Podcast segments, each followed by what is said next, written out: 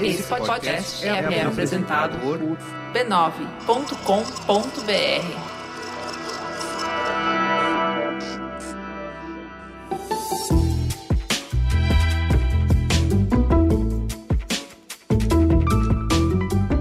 Mamileiros e mamiletes, bem-vindos ao nosso exercício semanal de respeito e empatia. Eu sou a Juva Lauer. E eu sou a Cris Bartes. E hoje é dia 21 de maio de 2020. E esse é o Mamilos, o podcast que faz jornalismo de peito aberto. Vamos pro recado dos nossos parceiros? Ju, como o pessoal todo já viu no título do episódio, hoje a gente vai falar de sustentabilidade. E o Bradesco também adora essa conversa. Ah, você acha que eu não sei? Eles participam de vários compromissos voluntários nacionais e internacionais. Ó, oh, vou só dar lista: Objetivos de Desenvolvimento Sustentável, Pacto Global, Princípios para Responsabilidade Bancária, Princípios para Investimento Responsável, Princípios para Sustentabilidade em Seguros, além de ter na conta também os Princípios para o Empoderamento Feminino tudo isso dentro das organizações das Nações Unidas. Eu enchi uma mão inteira aqui, hein? Pois é, não é à toa que toda essa gestão de sustentabilidade é reconhecida por um monte de prêmio e de ranking. E vale a pena prestar atenção nos planos que o Bradesco tem para um futuro melhor. O compromisso de que 100% das operações do banco sejam abastecidas por energia de fontes renováveis até o fim de 2020 e de neutralizar 100% das emissões de gases de efeito estufa ou equivalentes a carbono que vem das operações deles. O Bradesco quer ser o primeiro grande banco brasileiro a realizar esse nível de compensação de carbono. Tá aí, hein? Eu gostei desse trem. É o Bradesco desafiando o futuro a ser um futuro melhor. E vamos para a rede B9 de podcasts. Essa semana a gente vai indicar o Naruhodô. Naruhodô. Você sabia que, segundo o IBGE, 35 milhões de brasileiros têm algum problema de visão? E a miopia é o que mais tem incidência entre a população. Eu posso falar porque eu tenho mais ou menos uns 8 graus de miopia. Mas o que afinal é miopia? Vamos ouvir então a Camila Casi. Tem graduação em medicina pela Universidade Federal de São Paulo, Escola Paulista de Medicina. Ela é médica oftalmologista, também com atuação em pesquisa na área de medicina do sono. Fala, Camila. Antes de entender o que é miopia, a gente precisa entender como que um olho funciona. Então, o olho é um sistema de lentes que é capaz de fazer com que a luz, os raios luminosos cheguem no olho, sofram uma convergência e foquem diretamente na retina, que é um tecido que a gente tem lá no fundo do olho. Essa retina, ela é responsável por fazer com que a luz depois seja transformada numa imagem interpretada pelo nosso cérebro. Quando a gente tem a miopia, esses raios de luz acabam convergindo antes de chegar na retina. E isso faz com que a imagem fique borrada e a pessoa não enxergue bem. Você acaba de ouvir um trechinho do episódio dessa semana do Naruhodô, aqui da Rede B9 de Podcasts. E essa foi só uma das perguntas respondidas durante o programa.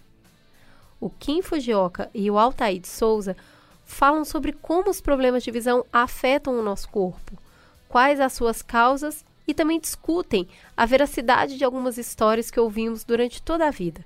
Como, por exemplo, será que assistir TV ou ficar olhando a tela do celular realmente causa miopia? Para saber a resposta, você vai ter que ir lá no naruhodo.b9.com.br e conferir o episódio dessa semana. Depois, aproveita e dá uma passadinha no Instagram, naruhodopodcast, e siga esse podcast feito para quem tem fome de aprender.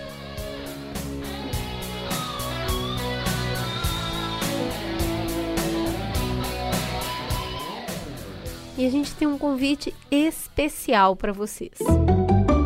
Vocês viram que o Enem não é que foi adiado? Você escutou primeiro aqui no Mamilos o presidente do INEP assumindo que era não só uma possibilidade, mas é a escolha mais correta a fazer dado o aprofundamento das desigualdades que essa pandemia trouxe. E é o seu apoio que permite que a gente continue fazendo esse jornalismo independente, fazendo perguntas incômodas e mostrando outras perspectivas para as polêmicas que são o centro das conversas e também para aquelas que ficam jogadas de escanteio. Nosso convite é: e aí, topa ser o nosso terceiro Mamilos? Com apenas R$ 9,99 por mês, você se torna o nosso apoiador e coloca mais um tijolinho nessa grande ponte que estamos construindo rumo a debates com mais respeito e empatia. Vem para o nosso bonde. Você acessa catarse.me barra mamilos, se inscreve, recebe o Mamilos News toda semana, que é uma newsletter à prova de fake news, e ajuda a manter esse podcastinho no ar.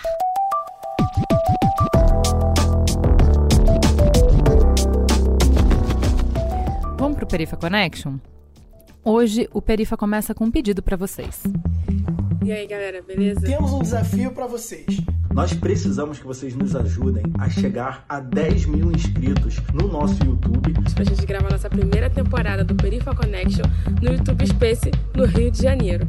A gente precisa que vocês divulguem. A gente precisa muito. A gente precisa que vocês nos ajudem nessa empreitada. Compartilhem ao máximo. Com o máximo de pessoas que vocês puderem. Se inscrevam, chamem os amigos para se inscreverem. Que logo mais vamos construir pontos e potencializar nossas narrativas. Recado dado? Então corre lá no YouTube, pesquisa por Perifa Connection e se inscreva. E agora sim, vamos para a coluna do Perifa de hoje, que tá super especial. Salve galera, mais um episódio da coluna do Perifa no Mamilos. Eu sou a Nina da Hora e eu espero que estejam todos bem, todos se cuidando e cuidando das suas famílias. E hoje eu vim falar com vocês sobre um futuro que não é o meu futuro, não é o seu futuro, é o nosso futuro, é o futuro da nação. Porque mesmo que as nossas conquistas sejam individuais e as nossas perdas também, elas somadas formam uma nação, formam um país. Então, como que eu reflito sobre o futuro de quem está ao meu lado ou o futuro de quem eu não conheço? Tem um, um, um teste legal de fazer que é você se colocar no lugar do outro por uns 30 segundos. Você busca uma história na internet que seja totalmente diferente da sua e se lugar, no lugar daquela pessoa, daquela situação por 30 segundos. Tudo bem, você não vai conseguir sentir o que aquela pessoa está sentindo, o drama ou a felicidade que aquela pessoa está sentindo com o que você for buscar na internet. Mas você vai, por um momento, tentar olhar de uma outra perspectiva, olhar um assunto, um tema, um problema com uma outra perspectiva. E por que, eu estou trazendo isso? Estamos vivendo um momento de pandemia. As desigualdades no Brasil elas estão escancaradas, né? Tinham muitas desigualdades que a gente já até sabia que, que já existia, mas agora está escancarada no nível que a gente não consegue dialogar, porque nós não estamos conseguindo nos ouvir. E isso passa por esse teste que eu estou trazendo da perspectiva, porque quando você se coloca na perspectiva do outro, você está ouvindo e você está se dando a oportunidade de conhecer um diferente. E no meio da pandemia, né, desse Covid da saúde, trazendo essas desigualdades, tem uma em especial, que ela está mais acentuada do que nunca, que é a violência. É a violência doméstica, é a violência por parte da segurança pública, com déficits de segurança pública. E a gente, olhando por uma outra perspectiva, a gente consegue entender e visualizar que, infelizmente, tem jovens e crianças hoje que elas não conseguem nem chegar ao momento de pensar o seu futuro, ao momento de sonhar o seu futuro, ao momento de pensar e sonhar o seu futuro dos próximos e da sua família. Porque não está tendo esse momento, não está tendo esse tempo, na verdade. A palavra certa é tempo, não está tendo esse tempo. E aí eu trago essa reflexão e paro para pensar assim, cara, o que um jovem de 14 anos assassinado, é, o que, que ele pensava para ele e para a família dele? Quem sabe, quem sabe o que ele pensava além dele, quem estava perto dele. Mas eu não tive a oportunidade de conhecer esse jovem, essa criança. E eu sou uma pessoa que eu gosto de conhecer as outras perspectivas e gosto de conhecer as outras pessoas, porque é importante. É, é, eu sou movida à curiosidade e eu sou movida a mudanças. Curiosidade e mudanças. Então, quanto mais pessoas eu conheço, quanto mais pessoas eu me dou a oportunidade de conhecer que são diferentes de mim, mais eu consigo entender como que eu posso contribuir para um futuro coletivo. Então, eu chamo a atenção para vocês sobre isso, sobre a gente entender a violência e entender que ela não acontece com um ou com outros, ela está acontecendo de formas diferentes dentro da nossa sociedade brasileira. Mas vamos ter um, olhar cuidadoso com o que tem acontecido nas favelas. Eu sou do Rio de Janeiro, então eu posso falar da perspectiva do Rio de Janeiro, eu não posso falar da perspectiva de outros estados, que eu sei também que não são boas em relação a esse tema que eu estou trazendo. Mas em relação ao Rio de Janeiro, eu tento, assim como eu também moro em periferia, eu tento ter um olhar cuidadoso para quem está fora dela. E eu tento ter um olhar ainda mais cuidadoso para quem está aqui do meu lado.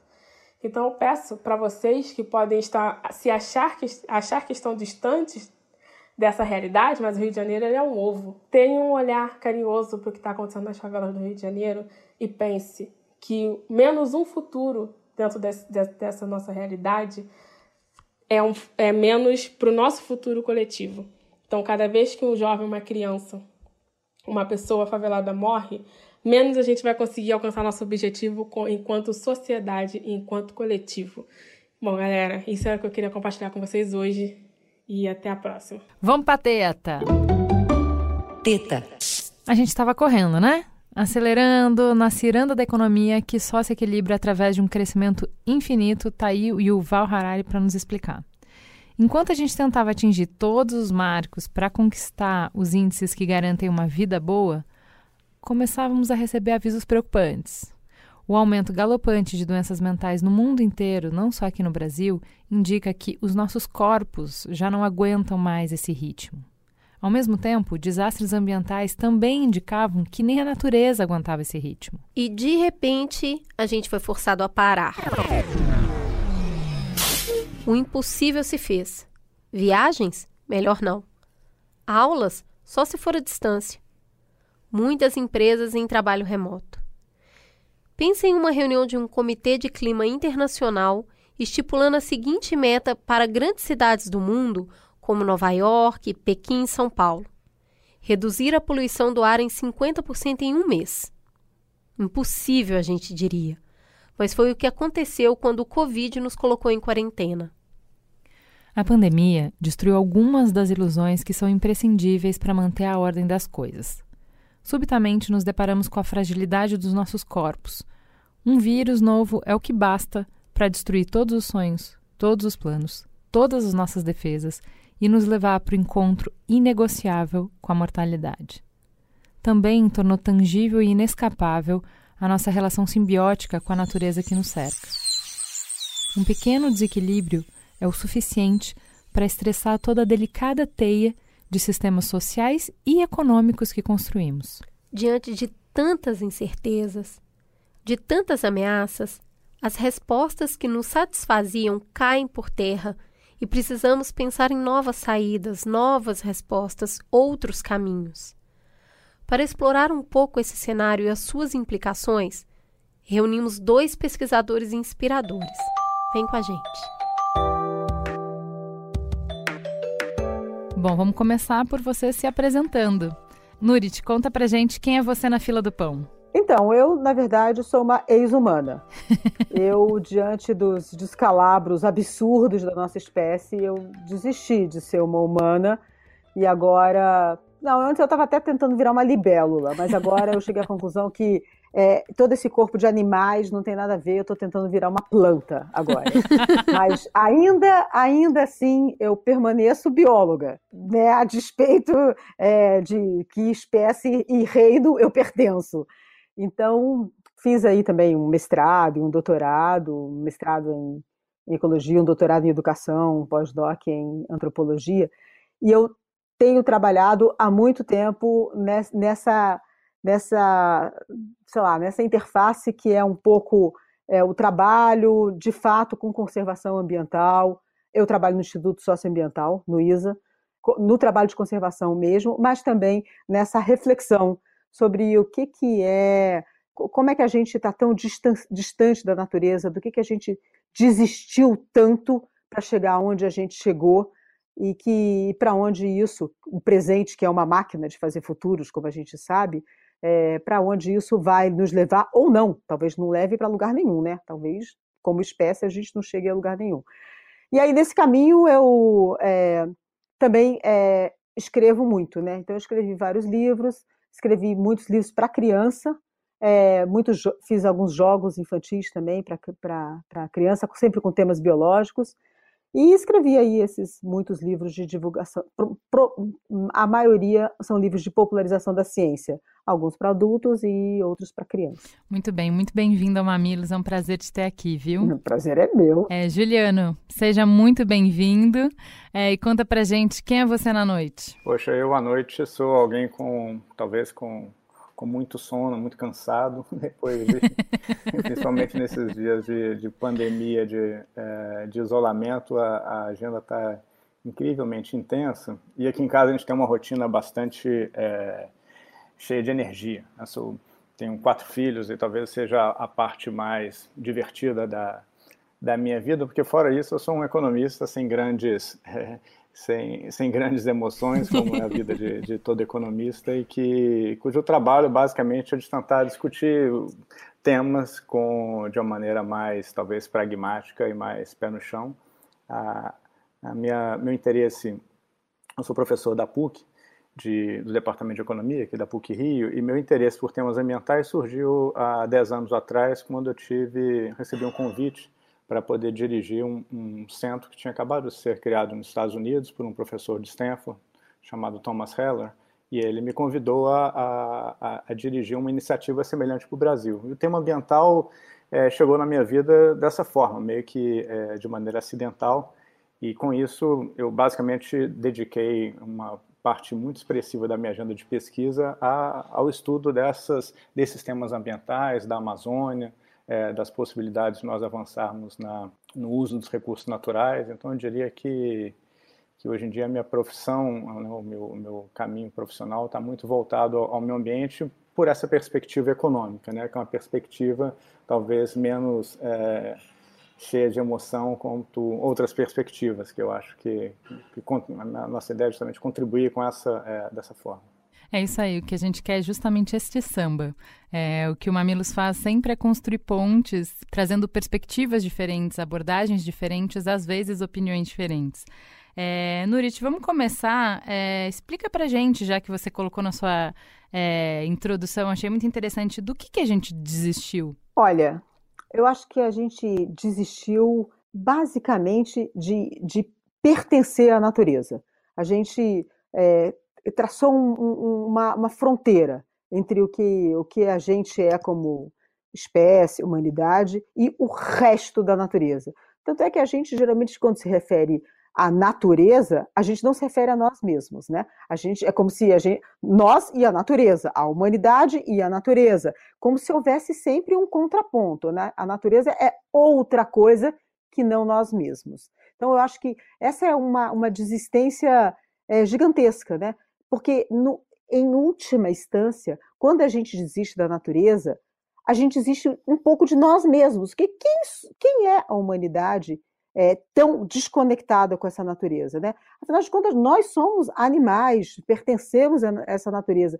Eu acho que essa desistência, ela tem uma relação com essa essa ideia de que tem um jeito, uma forma de estar no mundo que se consolidou de tal maneira e que consolidou também esse contraponto nós e a natureza, que fez com que a gente essas pontes entre nós e a natureza fossem é, destruídas. Então a gente tem uma uma ideia de que a gente primeiro que a gente pode viver sem a natureza. Então a gente aposta as nossas fichas todas como se a gente vivesse numa tecnosfera que não tivesse conexão nenhuma mais com a natureza e Bom, e, to, e todos os problemas que alguém ousa colocar para essa nossa vivência na tecnosfera, é, é, eles são é, é geralmente é, é, abordados tipo, ah, não, a gente não tem solução para isso agora, mas a gente vai ter, a tecnologia vai resolver, a ciência vai resolver. Então, a gente aposta todas as nossas fichas nisso,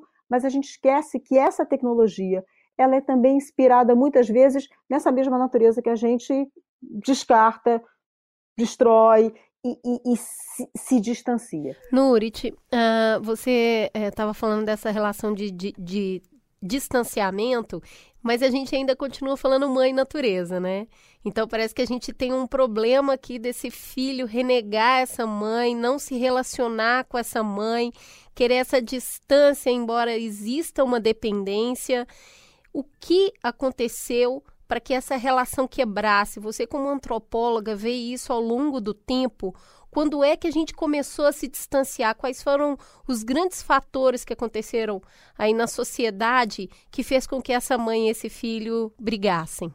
Olha, eu, eu vou ter que falar isso assim, mesmo na presença de um economista, e aí eu já estou assim pronta para apanhar. Eu acho que isso tem tudo a ver com, com, esse, com o capitalismo. Eu acho que isso tem tudo a ver com o fato de que a gente, é, é, é, no, no fundo, a gente tem uma aliança entre a tecnociência e o capitalismo. E, e, e essa tecnociência levou as outras formas de conhecimento, as outras formas de estar no mundo, a virarem completamente marginais. As que não desapareceram viraram completamente marginais. Quando a gente fala, por exemplo, ah, os índios têm uma outra forma de estar no mundo, as pessoas dizem, tá, mas meu, eu não, não que é isso? Não Ultrapassado. Não, imagina, eu gabo, é, é primitivo, vou, nada, nada a ver. Então, quer dizer, é, é, até, tem até uma dificuldade de conceber isso. Eu acho, para mim, é, e aí até é, seria super interessante ouvir o Juliano, é, eu acho que o capitalismo tem tudo a ver com isso. Quando ele, ele faz as forças do capitalismo que reorganizaram a, a humanidade, ou parte da humanidade, nos últimos 300, 400 anos, fizeram um, um, bom trabalho de nos distanciar, mas é claro, é que tudo isso é combinado com muitas outras coisas que estão relacionadas, né? A demografia também fez isso, né? A gente teve a Revolução Industrial, tem uma série de, de, de fatores que distanciaram a gente da natureza. E também essa ideia de que é, a gente, é, é, essa, essa coisa da cidade, né, dessa demografia onde todo mundo está na cidade, também afasta, né? Ao invés de você plantar, você comer, eh, simplesmente buscar no supermercado, comprar numa loja, também distancia, né? É, essa, parece que a natureza não é uma coisa tão é, necessária, tão materializável, tão tangível mais. Juliano, é, a gente já falou aqui no Mamilos, logo no início da pandemia, logo que a gente começou nessa discussão no Brasil se ia fazer quarentena ou não, se ia fazer isolamento social ou não, a gente teve um programa que o programa inteiro era debatendo essa dicotomia entre saúde e economia, essa falsa dicotomia, porque ela não existe, na verdade. A economia não existe se as pessoas morrerem, né? Queria que você falasse, a partir dessa provocação da Nurit, sobre a dicotomia preservação versus economia, que é uma pauta que no mundo inteiro está sendo discutida, é, que no Brasil ela avançou a passos mais largos agora nos últimos anos, mas ela é constante essa, essa, esse avanço. É, e você tem um artigo interessante falando sobre isso, né? Falando sobre como essa dicotomia, na verdade, não, não é muito verdadeira. É, eu acho que, essa, acho que esse é um, é um excelente ponto e, e e, e conecta bem com a, as ideias que a Nurit estava apresentando aqui. Eu acho que existe uma, uma grande falácia nessa dicotomia entre economia e meio ambiente, assim como existe uma falácia entre economia e, e esses temas de saúde. Né? Assim como no caso de saúde, o que, o que gera o dano econômico, a meu ver, é o vírus e não o distanciamento social, no lado do meio ambiente a gente tem questões que são semelhantes. Né? E eu diria até, é, e nesse ponto eu, eu, eu discordo da Nurit, que eu acho que a gente está se aproximando da natureza no seguinte sentido. Você pega o exemplo brasileiro, né? desde, desde o período colonial, toda a, a forma, to, todo o pensamento em termos de organização das instituições, de, de estratégias de, é, de desenvolvimento, eles eram baseados numa ideia de que as áreas de floresta eram áreas isoladas, abandonadas, que precisavam ser ocupadas. Né? Então, uma série de decisões foram sendo tomadas ao longo dos, dos séculos de modo a ocupar o território da forma como, como a gente pudesse ocupar. Né?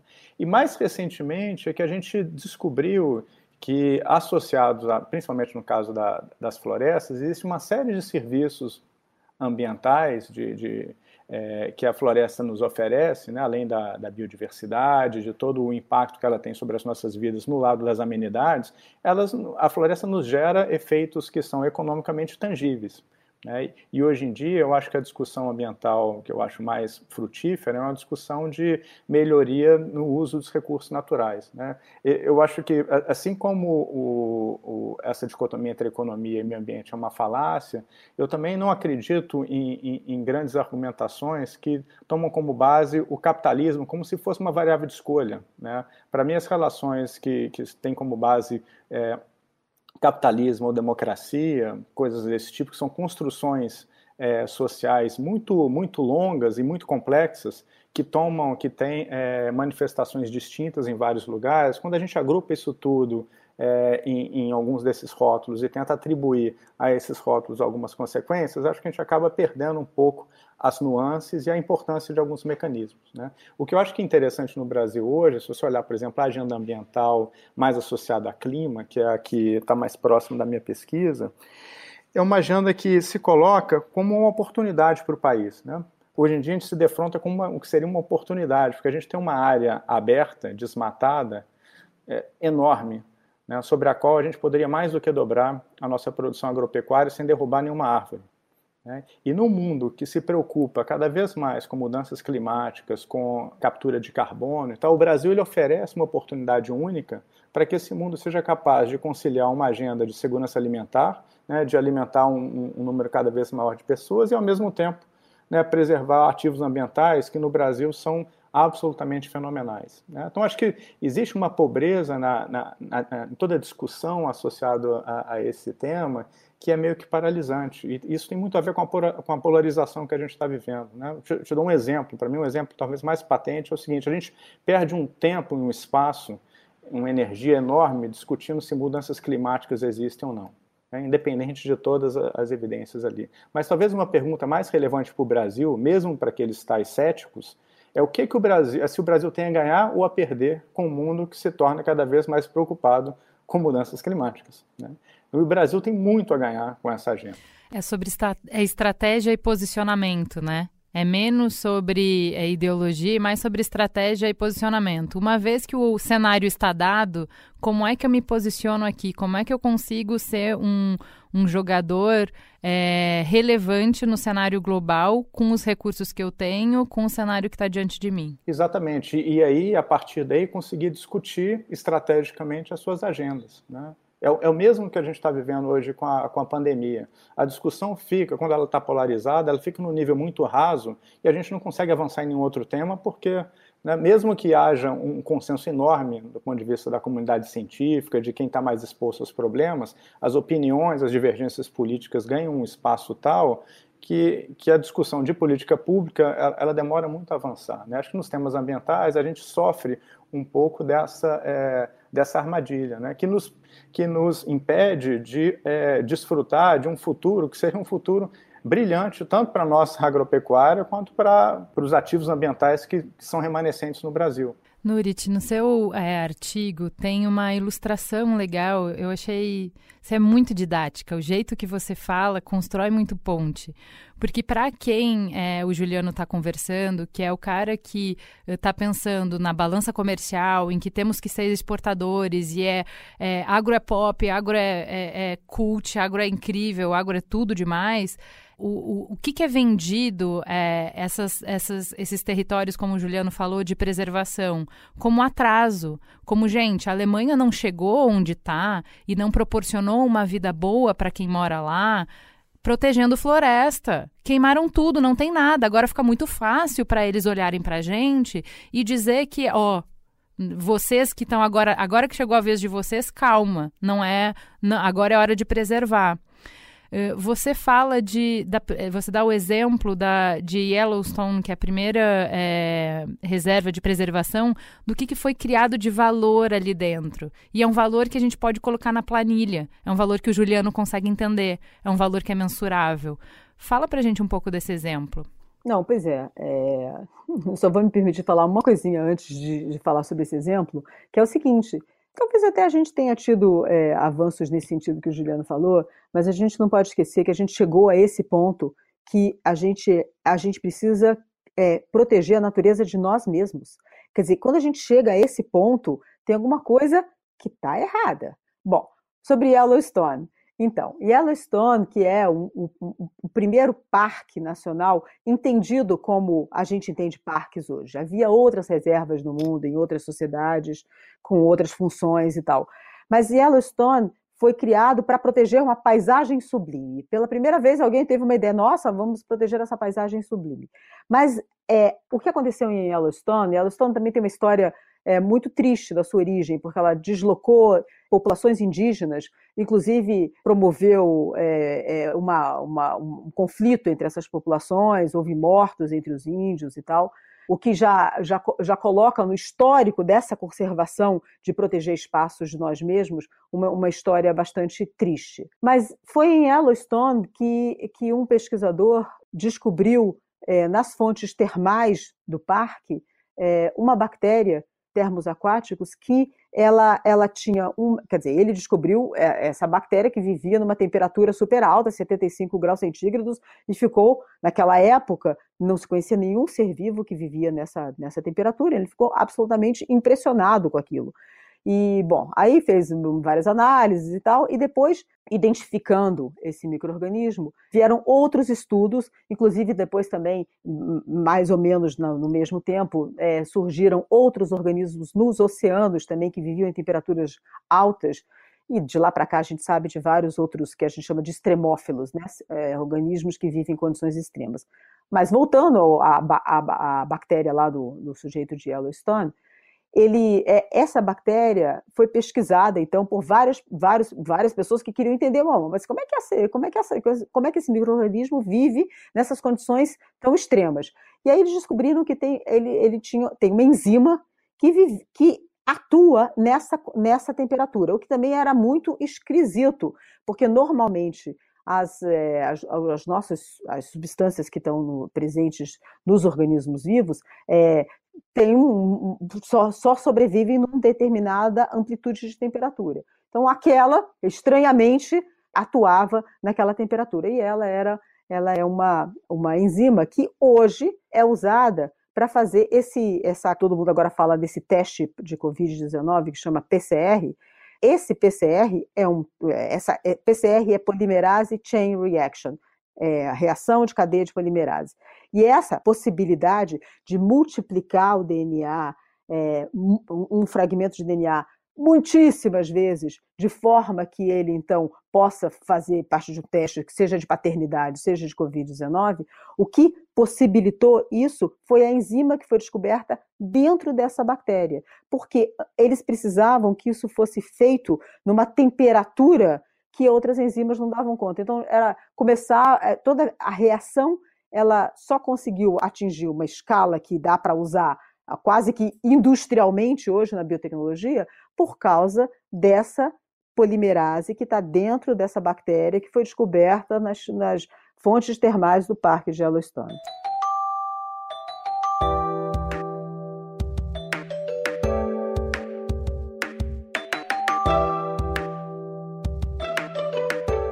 A gente está tendo essa conversa falando sobre preservação e o impacto disso e o Covid, e sempre uma, quando a gente vai uh, falar sobre algo que precisa ser guardado, parece que a gente precisa dar uma utilidade enorme para ele, porque senão ele não será guardado.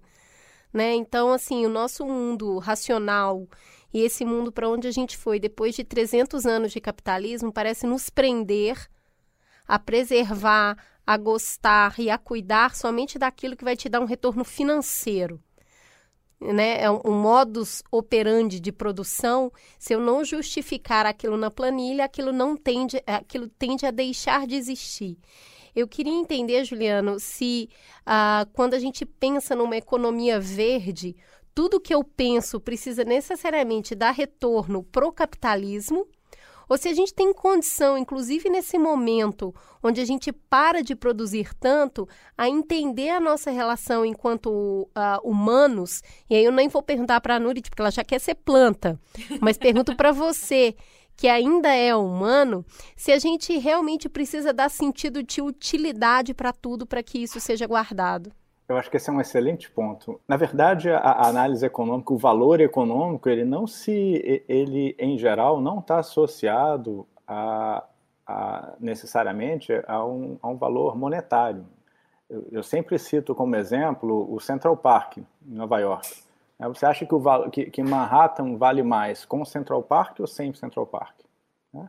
Os, a, a, gente percebe que, por exemplo, o, os imóveis aqui no Rio de Janeiro, próximos à lagoa, próximos à praia, eles valem mais. Né? É porque a gente consegue atribuir um valor do que, que significa estar perto da praia, a gente sabe quantos reais. Né? Existe um fluxo monetário que vem da praia? Não, existe um fluxo de, de amenidades, de, de serviços não tangíveis. Né? Então, acho que é, é um equívoco, até econômico, a gente exigir que, por exemplo, no Brasil hoje tem toda uma discussão sobre bioeconomia. Eu acho que é um equívoco a gente exigir que, é, para essa agenda prosperar, que a gente seja capaz de colocar um valor da floresta em pé. A gente não precisa de colocar o valor na floresta em pé. Se você pensar, por exemplo, o caso da Amazônia, é, a gente sabe que o valor dela deitada é muito baixo. A gente tem desmatado a Amazônia de maneira sistemática por nada. Existem várias formas da gente entender isso. Por exemplo, tem as informações que o INPE soltou mais recentemente, recentemente tem alguns anos já, é, que mostram que mais entre um quarto e um quinto de toda a área que foi desmatada da Amazônia foi abandonada e já tem alguma forma de regeneração. Você pode imaginar, poxa, que ótimo, a floresta é, é, ela é muito forte, porque foi desmatada, ele está voltando. Né? Um outro lado, uma outra visão seria o seguinte, poxa, a gente cortou essas árvores e a gente abriu mão de eventuais descobertas como essa que, que a Norite mencionou, basicamente por nada, né, para abandonar essas áreas. Então, acho que existe sim, e, e, e tem um, uma, um, conceito em economia que se chama valor de opção. Né? Muitas vezes você, você valoriza muito é, o, o direito de ter a opção de exercer alguma coisa. Eu acho que hoje em dia a conservação da floresta, é, principalmente na Amazônia, ela tem um valor de opção absolutamente extraordinário porque a gente não sabe hoje, dadas as tecnologias de hoje, dado o conhecimento nosso de hoje, a gente não sabe o que, que pode vir ali de dentro, né? por toda a biodiversidade, por todos os indicativos que a gente tem de vários cientistas que chamam atenção para o potencial de, de várias desse, desses organismos que vivem dentro da floresta. Né? Mas mesmo sem esse, essa valoração, existem vários serviços ambientais que a gente não necessariamente consegue colocar na planilha, como por exemplo o efeito da floresta sobre a regularização dos, dos fluxos hídricos. A gente realmente precisa de colocar na planilha algo como né, dessa dimensão, dado que a grande parte da nossa agricultura é com base em irrigação, dado que grande parte da nossa matriz energética tem como base hidroeletricidade, a gente realmente precisa de colocar na planilha é, valores para poder chegar à conclusão que a gente precisa de proteger a floresta? Né? A meu ver, não. E, e, e dá para responder isso de maneira negativa a partir de uma análise puramente econômica. Né? E, e, eu acho que é, tem gente que acha que é, é, muito que números são importantes. Eu, eu vivo de números e o meu mundo gira em torno de prover evidências. Né? Mas a, às vezes é, é mais importante você saber que determinados fenômenos são incertos, que você não consegue atribuir um número, você não tem dados, do que ter dados equivocados. Né? E as estimativas que, em geral, as pessoas é, associam com a floresta, sobre o valor econômico da floresta, assim como o custo de reflorestamento, são estimativas muito complicadas né, e muitas vezes acabam distorcendo é, bastante as análises. Né? Como que a gente vai, o, o, valor de opção de uma floresta, por exemplo, qual que é o impacto de, é, de, uma, de, uma, descoberta como essa que a Nurit é, mencionou, que está permitindo com que vários países hoje em dia estão gerenciando muito melhor essa pandemia do que na ausência de um teste PCR. Né? Qual é o valor econômico disso? A gente sabe que é um negócio extraordinário. Né? Então, acho que tem muitas oportunidades associadas à proteção ambiental que tem um valor econômico que, mesmo que a gente não seja capaz de quantificá-lo agora, se a gente pensa no uso alternativo daqueles ativos ambientais, fica óbvio que eles precisam ser protegidos. Eu acho que isso se aplica de maneira é, muito clara e evidente no caso da Amazônia é, e em outros, e, em outros biomas aqui no Brasil. A gente, o Juliano trouxe para a gente é, o potencial positivo. Eu queria voltar para você, Norit, para falar é, das ameaças também que estão contidas em cada escolha, porque cada escolha é uma renúncia, né? Quando a gente escolhe uma coisa, a gente está abrindo mão de outra. Os profetas do Apocalipse ficaram trazendo para o debate público a emergência da catástrofe do clima. E, de repente, antes disso, o que parou a humanidade e a economia foi uma pandemia. Existe alguma relação entre os dois fenômenos? Eu acho que existe uma relação enorme entre os dois fenômenos. Primeiro, não dá para imaginar que essa pandemia não tem nenhuma relação com a natureza e com as nossas formas de nos relacionarmos com a natureza. O que, as mudanças climáticas fazem também? Elas também deslocam os indivíduos. o, a, o recurso que os animais têm pra, imediato para combater, para lidar com a mudança climática, é migrar. E ao mudar de lugar, as mudanças climáticas, ao precipitarem esse processo de mudança, de migrações, a mudança climática também está aproximando animais que não conviviam anteriormente. O clima, por exemplo, também tem a ver com é, a distribuição de vários é, vetores de doença. Por exemplo, mosquito da dengue é, tem uma distribuição de latitude e de altitude, onde ele está. Com a mudança do clima, essa distribuição pode se ampliar muitíssimo. Outros vetores de outras doenças que a gente não conhece por aqui podem chegar aqui também por causa da mudança climática, à medida que os indivíduos vão se a distribuição desses indivíduos vai se modificando. Agora pensa no seguinte, se a gente continua no tema doença, pandemia, mudanças climáticas, pensa no que, que, vai, no que, que vai acontecer, ou que já está acontecendo, quando uma, uma série de patógenos que estão congelados há sei lá quantos milhares de anos no permafrost começarem a acordar para a vida, as belas adormecidas que vão poder, é, ou não, mas vão poder, talvez, infectar a humanidade, abrindo uma porta para uma, uma nova, é, um, novo, um novo conjunto de pandemias. Vale dizer que a Organização Mundial da, de Saúde já tem dito que o novo normal é esse: é, uma, é um mundo onde é, você tem surtos de doenças mortais com muito mais frequência. Juliano, quando a gente entende que economicamente, que você acabou de falar, é, olha, tem, inclusive, é possível viver disso, tá? É não necessariamente, mas é possível. E a Nurit vem falar, olha, a nossa espécie, ela depende da continuidade da natureza. A gente corre um risco enorme. Quanto mais a gente vai degradando, mais risco a nossa espécie vai correndo. Eu queria entender qual é a dificuldade, as principais dificuldades que a gente encontra de convencimento da mudança de modelo econômico. Digo isso porque eu paro para pensar que quando existia a escravidão no Brasil, pelo menos a escravidão formal, eu acredito que quando começou uma conversa sobre abolição, o, o, o mercado deve ter enlouquecido, né? Deve ter falado, como assim? É impossível, vamos todos quebrar, não tem outra condição. Se a gente abre mão dessa, dessa mão de obra, tá maluco. Isso é, a gente vai, vai todo mundo à falência, vai todo mundo morrer. Toda vez que eu vejo a gente discutir o capitalismo da forma como ele é feito hoje, é, eu, eu, eu, tento me lembrar disso, que a gente já passou por outros modelos econômicos e já vieram tantas dificuldades e elas são superadas porque a gente encontra novas saídas. Hoje em dia, tendo até planilha para comprovar que, olha, se você preservar, você vai ganhar mais dinheiro, inclusive. Não é que você vai necessariamente ter que viver da mesma maneira como os indígenas vivem, embora também seja uma opção.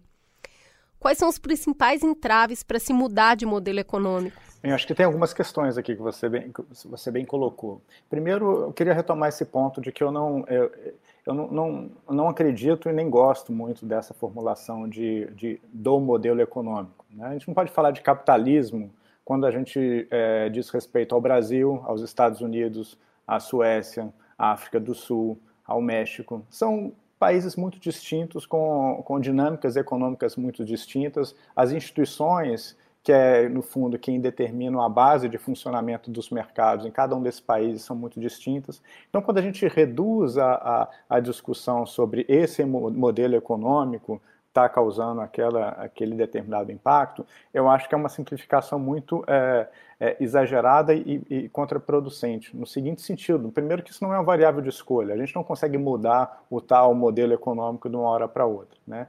E segundo, que eu acho que a solução para a gente é, lidar com várias dessas preocupações que a Nurit colocou de maneira é, muito é, adequada está, estão exatamente no capitalismo. Acho que a gente não tem como encontrar, não, não há como a gente mudar totalmente a nossa forma de viver. Simplesmente as coisas demoram muito a, a acontecer. Né? E as forças que destruíram a, a escravidão, se você é, fizer uma referência histórica, essas forças são forças, foram forças de mercado.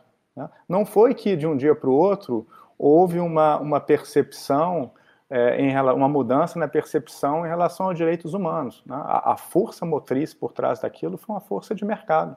Né? Então, acho que a, a, agenda ambiental não deveria ser diferente. E já tem muitas coisas acontecendo. Então, por exemplo, hoje em dia, energia solar ele está num, num, custo muito menor do que no passado. Né? Diminuiu a um quinto do que era é, antes. Né? Se você olhar a própria expansão da agricultura hoje no Brasil, eu fiz essa conta recentemente para um trabalho. Se você olhar a expansão da agricultura no Brasil, de, de 1961, com dados da FAO, de 1961 até 2001, o mundo como um todo aumentou sua produção agrícola, é, combinando aumento de área com ganho de produtividade. De 2001 para cá, a produção tem, se aument, tem aumentado exclusivamente por ganho de produtividade e até a área total utilizada tem se reduzido. Né? Então, acho que já existem sinais né, no, que, que, que, os mercados estão é, já estão enviando, e aí não é uma coisa espontânea dos mercados, se diz respeito à, percepção das pessoas, da sociedade, que acaba se refletindo no conjunto de instituições, no conjunto de regras, que, de, que estabelece limites para a atuação do mercado. Então, por exemplo, aqui no Brasil, a gente tem, por exemplo, o Código Florestal, que estabelece alguns limites. Se a gente é capaz de implementar ou não o Código Florestal, é uma outra história, né? É, mas é uma outra agenda. Mas o, o que eu estou dizendo é que a gente encontra nas próprias sociedades modernas um desejo crescente né, e uma preocupação, e isso acontece cada vez mais nas gerações mais, mais novas, felizmente, são muito melhores do que as nossas gerações, as gerações que nos antecederam nesse aspecto, existe uma preocupação cada vez maior com esses assuntos. Então, eu acho que é, a gente vai encontrar soluções para esse problema tentando de desenvolver instituições que possam exprimir esse desejo da sociedade em, uma convivência melhor e mais harmônica com o meio ambiente. Né? Sem isso, eu acho que não tem, não vejo um outro, um, um, outra saída. A gente não tem exemplos de grandes mudanças no mundo que não foram resultado de, de percepções né, das sociedades que acabam, acabaram se traduzindo em, em arranjos institucionais que, que criaram né, um, um, conjunto de incentivos e, e de, de, mecanismos para que as empresas, as famílias, as pessoas tomassem suas decisões em determinada direção. Eu não vejo outro caminho a não ser esse.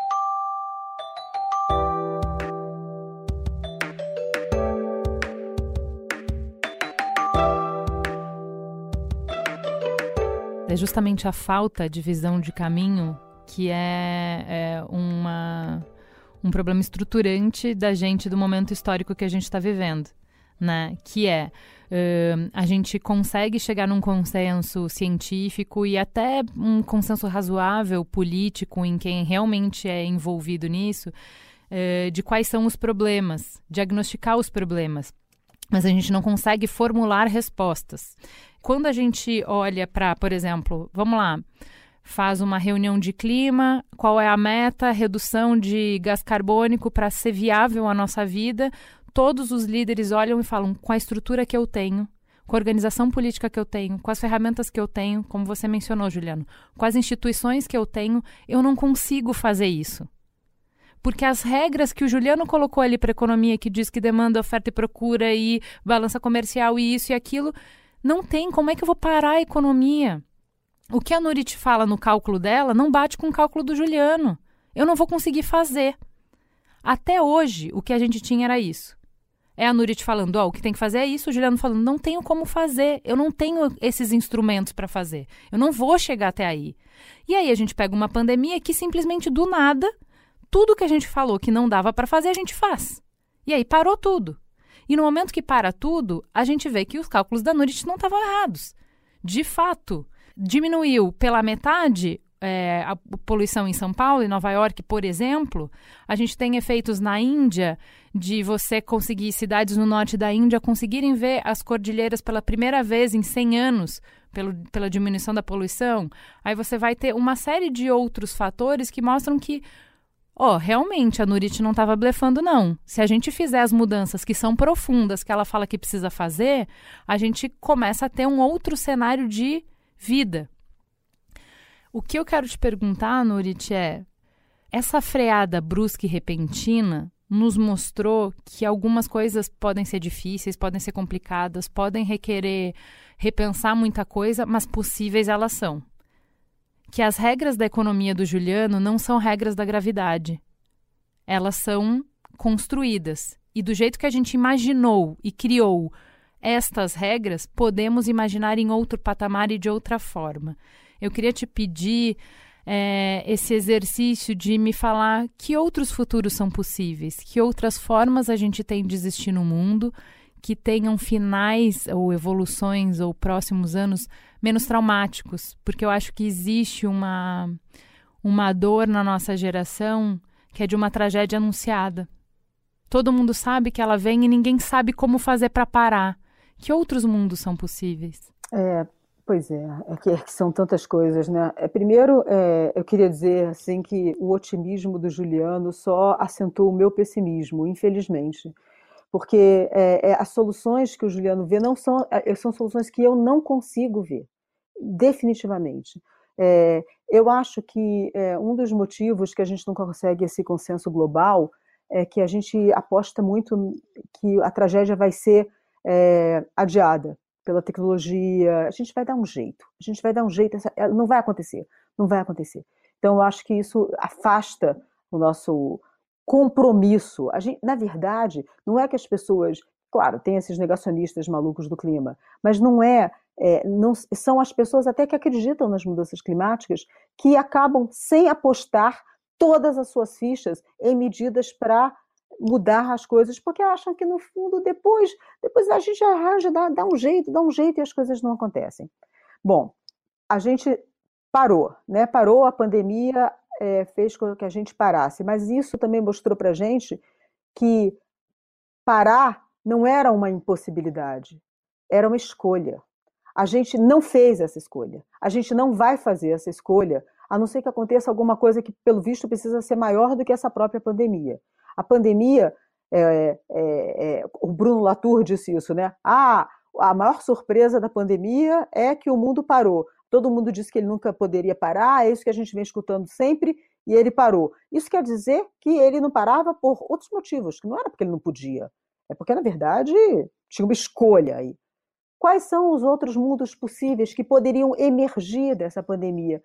Aí eu vou dizer para vocês, com uma imensa tristeza, que eu acho que muitos mundos poderiam emergir é, dessa pandemia, mas a gente está tão imerso num, num presente sem horizontes, sem uma dificuldade tão grande de vislumbrar um outro futuro, que eu não sei se esses, esses novos mundos vão emergir. Agora, eu acho que o que vai emergir da pandemia, infelizmente, é um mundo ainda mais catastrófico. É um mundo com menos floresta, menos natureza, mais desigualdade, mais doença, menos oportunidade.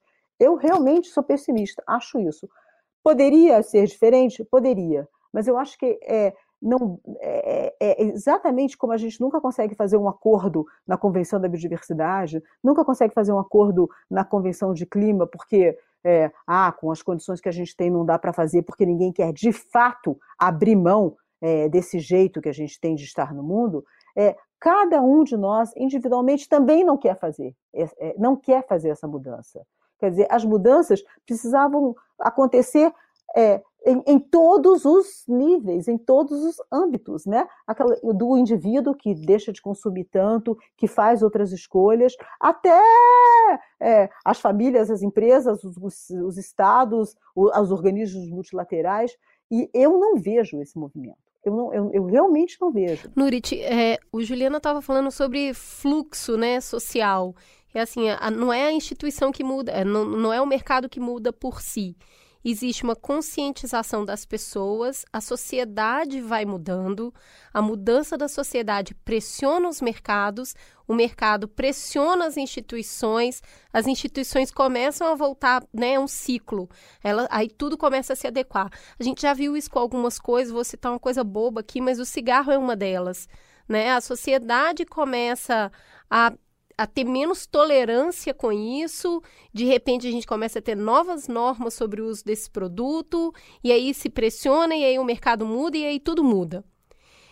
Então, será que a gente não está falando aqui? A gente volta muito à responsabilidade das instituições e dos governos, mas será que a gente não deveria, diante da pandemia que atingiu pessoas físicas, né? Foram CPFs, né? São as pessoas físicas que tiveram a sua fragilidade, a fragilidade do seu corpo exposto, a fragilidade da sua economia pessoal exposta. A conversa não deveria então começar sempre para as pessoas. E a partir do momento que a gente tem mais pessoas conscientes, a gente começa toda essa pressão. A gente tem visto isso recentemente, por exemplo, com o consumo consciente. Já tem um grupo de pessoas que já falou, olha, eu não vou, eu não vou consumir alimentos com agrotóxicos. E aí elas começam a criar todo um movimento para o orgânico. O mercado olha isso e fala, eu vou fazer orgânico. E aí isso vira uma outra chave, começa um outro sistema de produção a partir da pressão das pessoas. Então, a gente não deveria estar conversando sobre a capacidade de sonhar do indivíduo, o indivíduo é, começar a projetar um futuro diferente para ele perceber que ele tem o poder de mexer nessa estrutura inteira, para a gente não passar pela pandemia como se ela nada fosse e voltasse para o lugar de origem? A gente deveria, a gente deveria, tá? Eu acho que, na verdade, você falou uma coisa que é super importante: esse poder de sonhar, esse poder de imaginar um outro futuro é chave. Se a gente não imaginar um futuro tangível, um futuro concreto, onde a gente consegue, consiga se enxergar, um futuro melhor, diferente, é claro que a gente nunca, nunca vai conseguir fazer nenhum futuro. Quer dizer, precisa de, precisamos dessa concretude. Por outro lado, é, é, sim, um, algumas coisas mudam, como você falou do exemplo do cigarro. É, mas a gente tem um complexo que se, se apossa é, dos discursos e, e, e fica fazendo, é, ele, ele muda para continuar fazendo a mesma coisa. Né? Então, tipo, ah, ótimo, comida orgânica, beleza. Então eu, eu que produzo comida com agrotóxico, comida multiprocessada, comida horrível, vou produzir também comida orgânica, comida vegana, e eu sou a mesma empresa que eu ocupo todos os nichos do mercado. Um abraço e tchau para todo mundo. Pode ser que algumas dessas coisas podem vingar, ah, você vai, ter também comida é, é, orgânica no mercado. Você pode até ter é, uma percepção maior de que é, é, a, a, floresta é, vale mais em pé, a, a, a, biodiversidade tem lá, a madeira que tem lá e tal. Mas tem coisas que não vão ser salvas assim. E eu vou te dar um exemplo. sim, o cigarro, mas não os índios mas não o conhecimento é, do, dos povos que vivem nas bordas do mundo, como diz o Ailton Krenak. Né? Não, é, é, é esse tipo de situação. Ah, a, a, o, o Juliano se refere muito à floresta, à natureza, como ativos ambientais, recursos. E, e eu estou aqui exatamente para dizer: ok, eles também podem ser ativos ambientais, ok, eles também podem ser recursos. Mas antes disso, eles são muitas outras coisas. E uma parte muito importante dessas coisas talvez não sobreviva, mesmo se os ativos ambientais, os recursos sobrevivam nessa lógica de que a gente consiga fazer uma pressão, que aí a gente consiga fazer uma, uma que, que os mercados é, valorizem isso. Tem uma parte é, muito importante amalgamada, umbilicalmente ligada às árvores, às plantas, os animais, que é o que a gente chama de natureza, que são essas relações entre povos e interações entre espécies e tal. Nada disso é, convence é, um, um mercado. Então, tudo bem, a gente pode ter uma parte disso garantida, mas a gente pode ter uma parte muito que eu considero muito relevante perdida. E isso é, eu já entendi que a, a, gente não vai usar mais o termo modelo econômico para abarcar tudo isso, aprendi aí com o Juliano, mas é, essa situação, esse cenário que a gente tem desse complexo de coisas tem tudo a ver com isso. Então, algumas coisas vão ser sim valorizadas e podem estar no nosso futuro, mas as coisas todas, esse universo de coisas que é a natureza, que é, essa, essa diversidade de formas de estar no mundo, sejam das plantas, dos animais, dos, dos micro-organismos, mas também da diversidade humana, isso tudo tende a desaparecer para um futuro mais homogêneo, mais uniforme. Juliano, entra na conversa. Eu sei que você falou que não. É, que você não é dado a, a explorações, né, a ficar divagando sobre o futuro, você é mais de produzir provas para os modelos que existem. Mas eu acho que existe é, é, esse impasse que a gente está vendo é, de que o que nos trouxe até aqui não nos garante daqui para frente. Isso, não, eu acho que tem. Deixa, deixa eu colocar alguns, alguns pontos aqui. Eu acho que, é, primeiro, deixa eu discordar de maneira muito, é, muito veemente de que a atual pandemia mostra que alguma coisa é possível. Né? Pelo amor de Deus, acho que a, a, isso seria uma afirmação dessa natureza, seria a gente ignorar o custo social e, e todo o impacto que isso está tendo em termos de desigualdade é, dessa pandemia. Né? Os custos dessa pandemia, os custos econômicos estão sendo arcados de uma maneira extremamente desigual. Eu acho que não, a gente não pode subestimar o impacto da situação que a gente está vivendo, principalmente para as pessoas mais pobres, que, que têm que fazer seus isolamentos numa situação é, totalmente é, inadequada e muito diferente do conforto que a gente está vivendo aqui agora. Então, acho que é acho que essa pandemia é muito pouco informativa sobre qualquer possibilidade de parar a economia. Eu acho que isso que a gente está vivendo aqui, primeiro, é temporário, não é nem um pouco óbvio que a gente consiga conviver com a situação equivalente com o que a gente está fazendo agora por muito tempo. E mesmo por pouco tempo, a distribuição e o impacto social do que a gente está vivendo é extremamente desigual. E eu tenho uma grande preocupação sobre o, o impacto que a gente está vivendo sobre as comunidades mais carentes. Né? Então, acho que são assuntos que, do ponto de vista de, de mostrar que é possível a gente desacelerar, eu acho que ela informa muito pouco. Eu acho que é até injusto a gente tentar fazer qualquer inferência nessa direção. Isso também nos coloca de volta aquele assunto inicial da, de uma potencial dicotomia entre atividade econômica e meio ambiente. Né? Eu acredito que, assim, dado o nível de utilização, que, dado a ineficiência com a qual os nossos sistemas produtivos, os nossos sistemas de distribuição, os diferentes sistemas que operam no ambiente econômico, dado o nível de ineficiência que a gente tem hoje, a gente tem um, um desperdício que é absolutamente brutal. Então, a, a, eu acredito que isso, para mim, é que estabelece um, um, caminho de convivência entre o meio ambiente e, e, a economia. Será que isso vai ser suficiente para a gente, lidar com um desafio tão grande quanto mudanças climáticas? Não sei. Esse, o desafio de mudanças climáticas, para mim, tem uma escala que a gente nunca experimentou. É uma escala é, da dimensão do seu impacto, de sua abrangência, talvez da pandemia, no sentido de abarcar todo mundo, mas cujo o efeito mitigatório envolve uma, um esforço muito grande, né, com antecipação muito grande, que do ponto de vista de desenho e de incentivos para quem está tomando decisão hoje, principalmente nos fóruns internacionais, é, no nível mais político, é, é, uma, é uma decisão que, que tem um horizonte de tempo muito é, descompassado com o horizonte de tempo da própria mudança climática, então a gente estaria incorrendo num custo agora para mitigar impactos daqui a 15 ou 20 anos, né, de maneira é, mais, mais extremada. Então, acho que isso é, é, torna o processo extremamente difícil e numa escala que a gente nunca fez antes. Né, está muito distante? Eu concordo é, com a coisa, por exemplo, do cigarro. A gente tem vários, vários avanços na, na, nossa sociedade, mas a gente não teve ainda nenhum avanço que envolva elementos da dimensão do, do que a gente precisa fazer no, conte no contexto de mudanças climáticas. Né? Então, acho assim que a, a, eu não vejo uma solução que não passe né, para esse problema, que não passe pela conscientização da, da população, de modo a criar um, um, uma, uma, uma forma de, de desenhar novas instituições, de pressionar os governos, de criar um ambiente político para que a gente lide com esse problema. Né?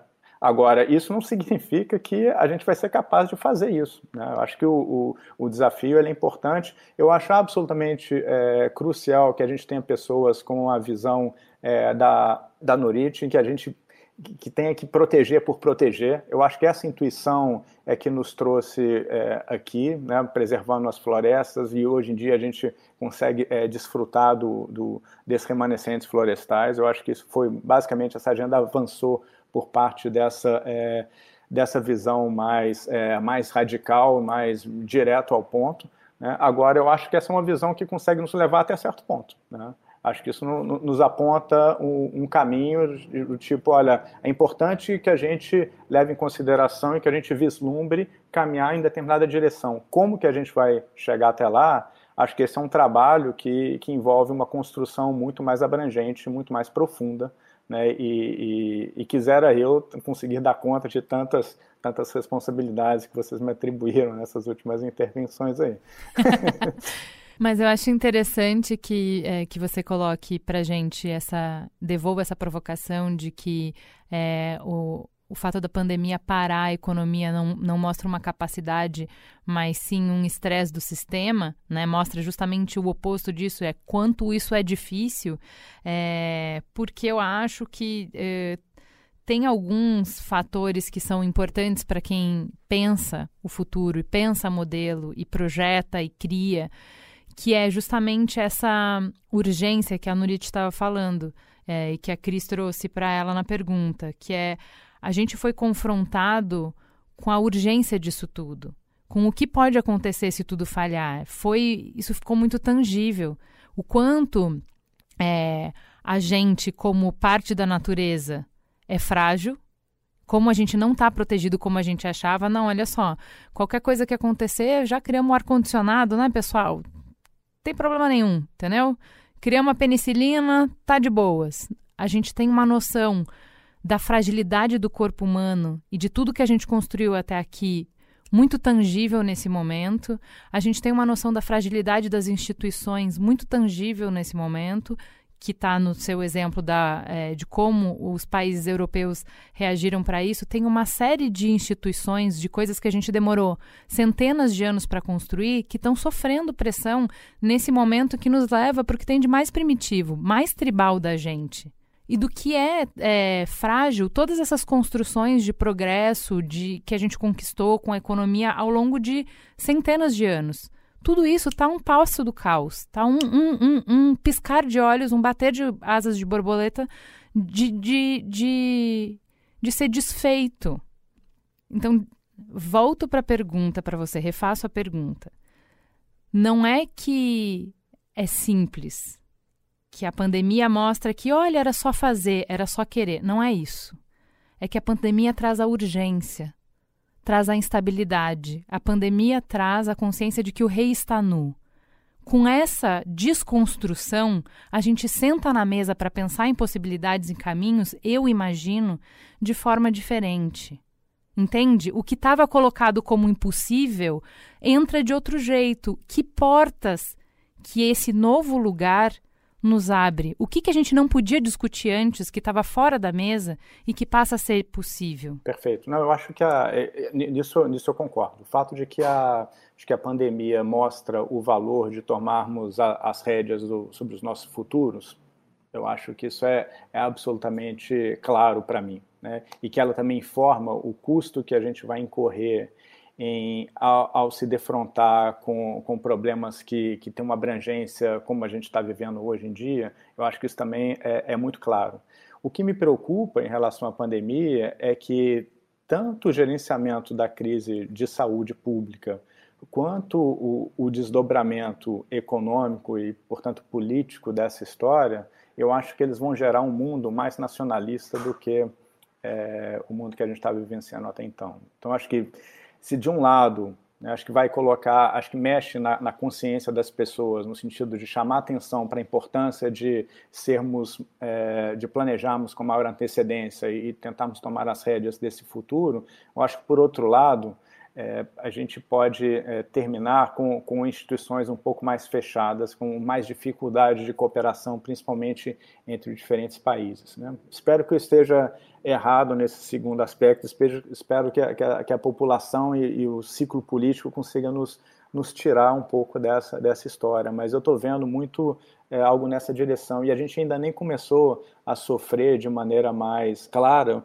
o custo político, né? porque, por enquanto, ainda os governos dos diferentes países ainda estão conseguindo criar algumas medidas, algumas medidas mitigatórias, né? oferecendo renda né, de, de, alguma forma para diferentes populações, isso ainda está ainda num contexto ainda é, mais amenizado. Mas se essa crise se prolonga por mais tempo, a gente pode se defrontar com, com desafios sociais muito grandes e eu acho que a resposta política é, a esses desafios talvez coloque a agenda ambiental em, em maior dificuldade, seja pela ausência de recursos que são necessários né, para a gente né, falar e fazer o comando, o comando e controle sobre o desmatamento. O desmatamento na Amazônia hoje em dia está aumentando mais do que é, no passado, e não é porque a demanda por alimentos aumentou, tá certo? Né?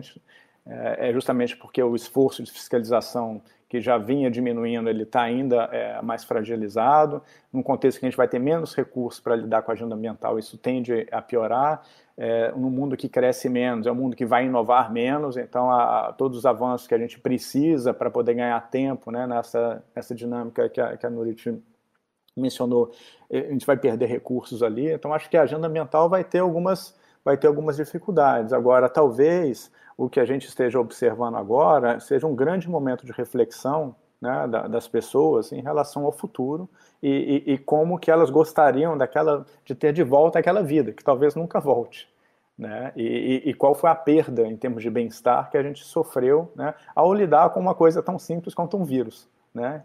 Que é que, que não consegue resistir a água e sabão, né? Eu acho que a gente está mostrando que como que essas interferências nos ecossistemas podem gerar problemas que realmente são, são muito importantes. E mudança climática está associado à ocorrência de eventos extremos, né, de maneira mais permanente. Né, não é algo que vai durar alguns meses, basta achatar a curva. Né. Se você chega lá, a curva já vai estar totalmente é, é, desfigurada. Então, acho que, para mim, eu, a minha leitura da pandemia, ela meio que, e, e seus desdobramentos para o contexto ambiental, meio que gira entre esses dois elementos, né? De um lado, eu acho que vai ter, provavelmente, vai ter uma conscientização maior das pessoas sobre a importância de nós nos posicionarmos de maneira mais é, estratégica e mais interessada, consciente sobre o nosso futuro, mas por outro lado, é, eu acho que a gente vai sair dessa pandemia com uma situação um pouco mais frágil do ponto de vista econômico, institucional e social.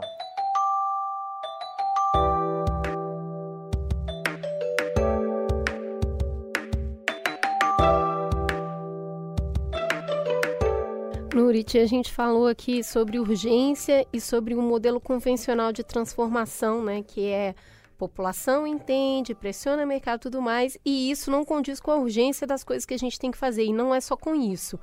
Pedir para uma população desigual e fragilizada como a nossa, que está lutando para sobreviver, que ela faça esse exercício de mudança, é completamente descabido.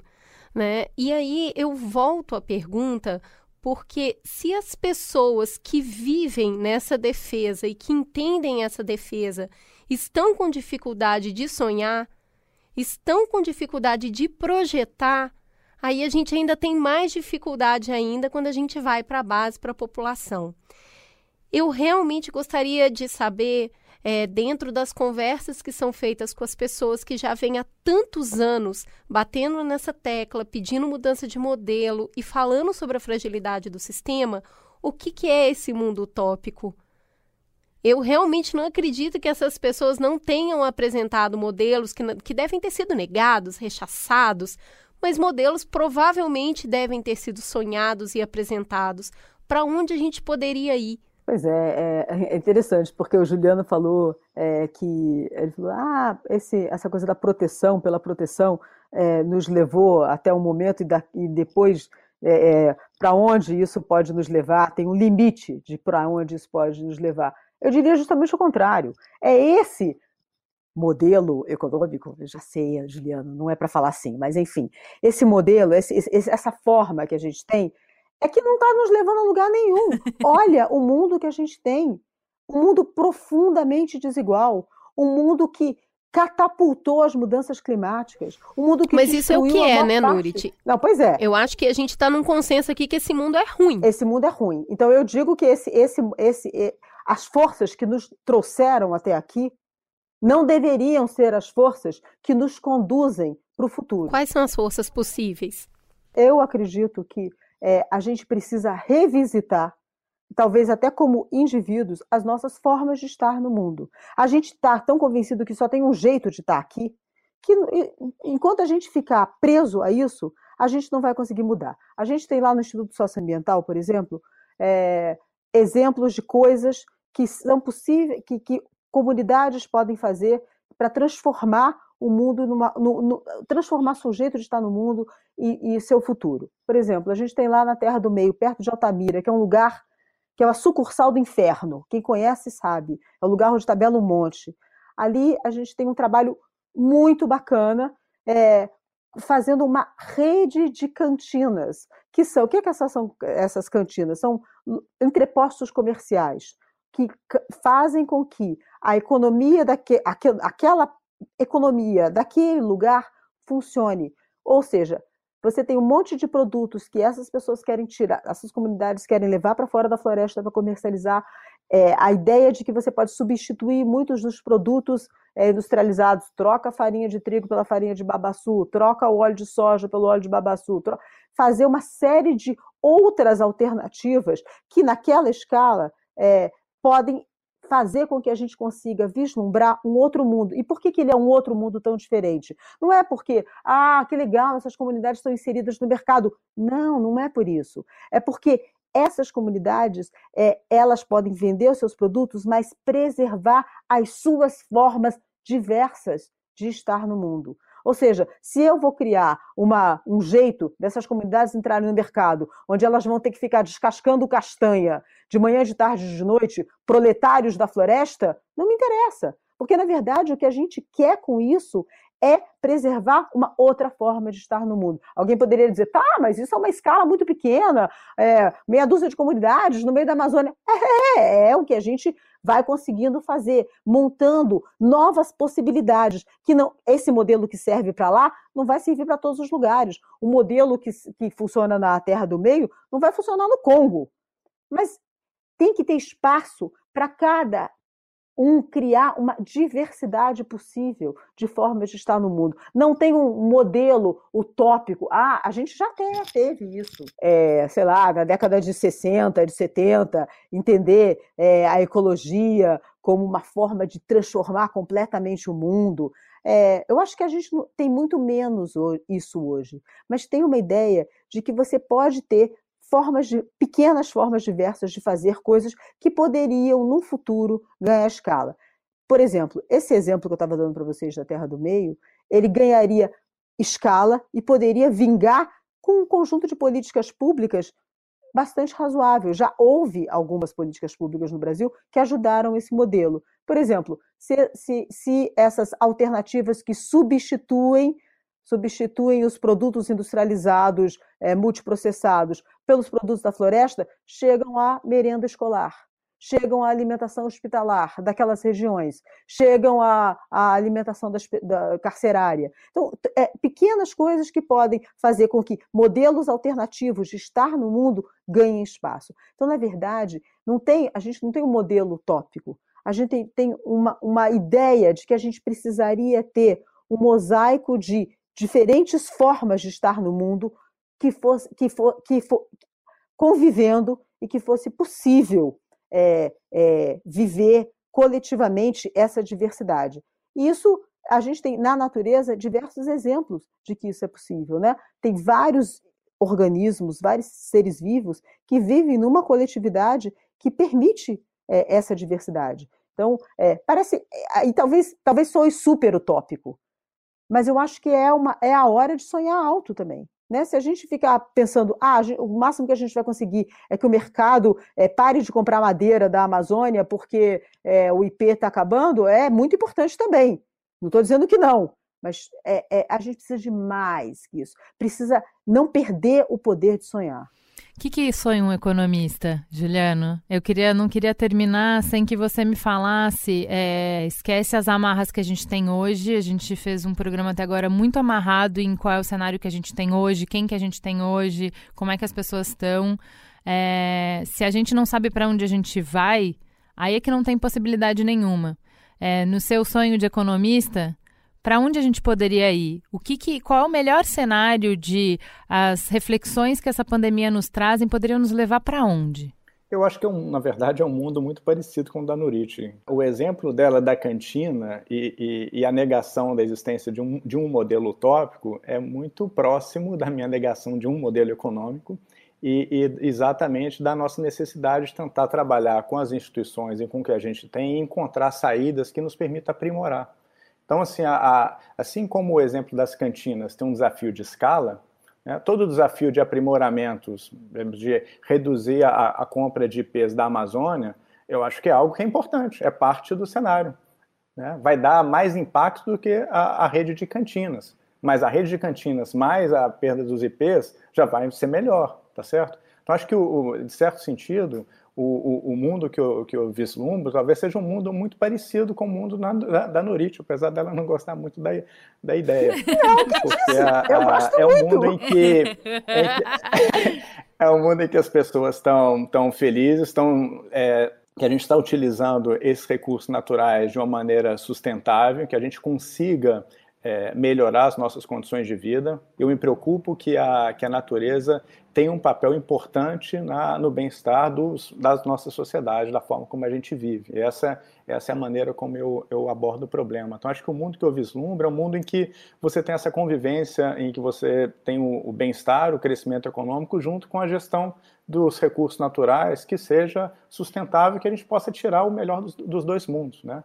E eu discordo também do fato de que dessa percepção de que o mundo que a gente está é um mundo ruim ele pode até ser ruim, tem vários problemas, né? os problemas estão todos aí para a gente enumerá-los, mas a gente não pode deixar de lado todos os ganhos que a gente obteve ao longo dos, é, das décadas e dos, e dos, últimos séculos, em termos de liberdades individuais, em termos de ganho de expectativa de vida, né, em termos de capacidade é, de, de, geração de bem-estar, de né, a capacidade da sociedade de, de, de, convivência. A gente hoje em dia a gente vive com um mundo que tem uma população que é ordem de magnitude maior do que já existiu no passado. A gente nunca é, é conseguiu conviver com, com tanta gente né, no, mesmo, no mesmo espaço. Então, acho que a, a, eu tenho uma visão um pouco mais otimista de onde a gente está é, e, e, e, tenho, me mantenho otimismo ainda onde a gente, onde a gente pode chegar. Né? E, e, a minha visão sobre o futuro é um pouco essa, de que a gente deve tentar combinar é, o melhor dessas, é,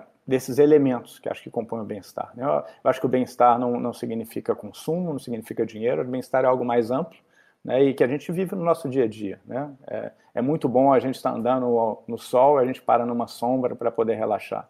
Né? É, eu acho que a gente precisa de um mundo em que a gente consiga desfrutar de todas essas, é, de, de, tudo que o mundo tem a nos oferecer, que eu acho que tem a ver com um bom balanço entre a, as amenidades e tudo que a natureza tem a nos oferecer e, por outro lado, no, os benefícios e o, e o conforto que, que a sociedade moderna também nos oferece. Gente, queria agradecer muito a presença de vocês dois. Eu acho que é, vocês cumpriram brilhantemente o, o, papel que cada um tinha para para nos levar para explorar possibilidades, para compreender um pouco mais o mundo que a gente vive e o que a gente pode construir a partir do que a gente tem. É queria deixar aberta a porta para que vocês voltem outras vezes para falar de outros assuntos, para expandir essa conversa que eu tenho certeza que não se encerra em uma hora de papo. Muito obrigada pela visão é, de quem está na linha de frente protegendo e quem está na linha de frente estruturando ações, né, os números, os momentos para dar força para essa conversa. Então, eu acho que o papel dos dois é fundamental para o debate que a gente precisa ter aqui. É, vocês estão indo para o mesmo lugar, enxergando caminhos diferentes para fazer isso. Eu acho que é essa é a riqueza desse programa, é mostrar que a gente vai precisar de muitas vozes diferentes para construir um futuro possível. Né? Tem muita coisa para ser feita e obrigada por estarem fazendo a parte de vocês nisso. É, eu acho que realmente recuperar a nossa capacidade de sonhar, de projetar futuros, ainda que eles não sejam alcançados, é o que nos faz pelo menos sair da inércia. E eu acho que a gente está precisando um pouco disso mesmo. Então, muito obrigada a vocês. Farol aceso. Vamos começar por você, Juliano. Qual é a sua dica? O meu maior consumo hoje em dia é, são videoconferências. mas eu. Que boring! Deixa de ser economista, mas Juliano. Adoro, mas eu adoro, eu adoro séries e, e, e, talvez seja meu programa preferido com, com os meus filhos aqui, com a minha esposa, é, nesse, nesse momento de isolamento. E a gente está totalmente. É, sempre que a gente pode, a gente está muito voltado a séries. Uma série recente, mais distópica, que eu gostei bastante é The Handmaid's Tale que eu recomendo fortemente para para quem gosta de série. Haja coração para ver Handmaid's Tale no que a gente está vivendo agora. Parabéns, viu? Você de fato é um homem de sangue frio, né? Olha o economista eu aí. Antes, eu terminei antes, na verdade, ah, eu terminei bom. antes. Olha, há que se ter um bom sangue frio para conseguir assistir The Handmaid's Tale na pandemia, mas olha, eu, eu convido vocês, realmente é muito bom. E você, Nurit, o que, que você indica? Ah, eu recomendaria muito um livro que eu acho que tem tudo a ver com o que a gente está vivendo agora e que ajuda muita gente a refletir sobre isso, que é um livro que chama Desobedecer. Ele é do Ferdinand Gross, que é um francês, é um livro da editora Ubu, e é um livro que, que discute essa coisa da obediência versus a não obediência, a desobediência, e, em que, e por que é tão difícil desobedecer. E isso nos vários contextos. Isso é, é muito interessante. Você consegue estabelecer é, contínuas relações com o que acontece no Brasil, com o tempo da pandemia. É impressionante, porque o livro foi escrito por um francês, é, foi escrito antes dessa pandemia, mas ele é incrivelmente instigante para a gente pensar agora é, nessa pandemia. Bom, mas eu também é, recomendo muitos outros livros. Eu, eu, eu acho que a gente. É, é, a possibilidade de você tirar férias de si mesmo na literatura durante a pandemia é, uma, é um verdadeiro, é uma maravilha. Então, eu recomendo os livros do Agualusa e os livros do Leonardo Padura, que acho que ajudam a gente a, a, a, simplesmente ir para um outro mundo distante desse, e, mas que se comunica com esse e que nos ajuda também a pensar esse. Então, essas seriam as minhas recomendações. Interessante você é, indicar o Agualusa, porque eu me encantei pelo Miyakoto, e aí, por causa dele, eu cheguei no Agualusa, tá na minha fila. Já é semana que vem, já deve ser o meu farol aceso. Nossa. Tem algum especial do Agualusa? Ah, eu gosto muito da teoria geral do esquecimento. Eu acho uma coisa muito especial. Agora, o Leonardo Padura também, se não está na listinha de vocês, correndo, coloca lá hereges, Leonardo Padura nessa listinha que vocês não vão se arrepender, juro. Eu terminei ontem é, Filho de Mil Homens, chorando aos prantos na madrugada. É lindo demais. Então, assim, realmente concordo com você. É, é, é necessário quando a gente vê tanta, tantas ações que são irracionais, quando o cenário parece caótico, parece irracional e que a gente fica tão triste de, de sem esperança na humanidade até é muito importante que a gente se conecte com grandes humanos que fizeram contribuições para a humanidade, para que a gente se sinta parte de novo e que a gente veja beleza nessa jornada que a gente compartilha. Então, agora mais do que nunca precisamos de arte. Você, Juliana, o que, que você tem para indicar? Eu vou indicar. Eh, eu assisti uma série irlandesa chamada Derry Gross. É super curtinha, são só duas temporadas. Cada temporada acho que são seis episódios, episódios de 20 minutos. Então, assim, é, é bem curta. E agora essa semana tá, tá em destaque na Netflix várias séries americanas de, de adolescentes, com seus conflitos de adolescentes e tal. Então eu gosto muito de, de deslocar, sabe? De para como outros lugares falam sobre esses mesmos temas que, que são transversais. E é interessante porque é uma menina irlandesa nos anos 80, em plena época de confronto do IRA com a Inglaterra. Então, uma, é, é muito interessante porque é exatamente o mesmo drama que você faz 2020. Ela está vivendo as questões com os pais, com a escola, com namoradinhos, com droga, os mesmos dilemas só que ela tá andando na rua conversando com as amigas e policial, é, exército armado, bomba explodindo, jornal uh, trazendo esse contexto político conturbado. Como é que é crescer, como é que é adolescer, como é que é fazer as suas escolhas nesse cenário, nesse contexto, né? É, eu acho que tem o, o, o, investimento que você precisa fazer em qualquer série de comédia, que é de se conhecer os personagens, entrar no universo para conseguir criar alguma graça. No início é tudo meio estranho, só é só estranho, não é engraçado. Mas eles constroem muito bem os personagens. Então, assim, ela estuda, obviamente, como ela é católica na Irlanda, ela estuda num colégio de freiras, que é só para meninas. E a freira, a madre superior, é engraçadíssima, ela é ótima, ela fala tudo que não pode falar. Conforme vai acumulando o personagem, você já ri só de ela entrar na tela. Muito bom. A mãe dela é uma típica mãe dos anos 80, com todos os dramas, com lavar roupa, o, a Tapuer que não voltou, sabe? É muito bom o quanto é particular e o quanto é universal alguns dilemas, algumas coisas, alguns personagens, né? Alguns dramas familiares. É uma delicinha. Chama Dairy Girls e tá na Netflix. E você, Cris? Eu tenho duas indicações para fazer. A primeira delas é de, voltada para crianças. A minha filha, ela sempre ganha, invariavelmente ela ganha bonecas negras, né? Por ela ser uma, uma garota negra.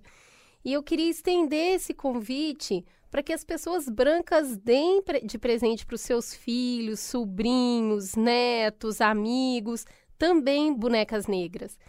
Porque o brincar nessa diversidade, inclusive, ele é importante para a criança negra, sim, pela representatividade, mas ele é fundamental para a criança branca para pensar na diversidade. Então, desde pequenininha, essas crianças que brincam com bonecas negras, elas percebem também a humanidade dessas pessoas. Numa semana tão triste novamente para a comunidade negra, para o Brasil como um todo, mas em especial para mães de crianças negras, é, eu queria fazer esse convite para todas as pessoas encherem as suas casas de bonecas negras, porque é essa humanidade que a gente está precisando hoje. Eu queria fazer um convite especial para acesso ao site Era uma Vez o Mundo. A dona Jacira faz bonecas de tecido, a coisa mais linda do mundo, laváveis, com modelinhos fofíssimos, com um custo muito acessível. Compre para os filhos de vocês e presenteiem crianças com, com bonecos negros. Isso muito mais do que uma fofice, é um ato político também. E ele é fundamental hoje em dia também assisti um filme que uh, caiu na minha mão aleatoriamente ali. Ele se chama, em português, O que os Homens Falam. É uma parceria Espanha-Argentina. E, meus amigos, o homem é um ser humano cagado. Juliano, você que está aqui presente, minha nossa. Esse filme. Mas você precisou de assistir o filme para descobrir. Olha só, é um monte de, é, são vários contos. São vários contos passando na vida de diversos homens que de alguma maneira estão enfrentando alguma situação na sua vida afetiva ali e precisa lidar com aquela realidade. Tem desde o cara broxa até o cara que é, acaba de ser pai, vai tentar cometer um adultério e, e, se dá mal pra caramba. Tem o cara que foi trocado, tem o cara que tá sendo traído, mas não quer separar. Tem diversos personagens e tem todo o charme de um filme feito em espanhol, onde a narrativa ganha outro tipo de formato. O filme é muito interessante e meu marido no final a gente assistiu junto. Ele falou assim: para mim esse filme resume a uma, um, a uma masculina na sua frase final, quando, quando o cara fala e aí, como é que tá? E o outro responde, não, tá tudo bem. aí, tá vendo? Tá tudo bem. Tá tudo bem. Como é que você tá? Tô ótimo, tá tudo bem.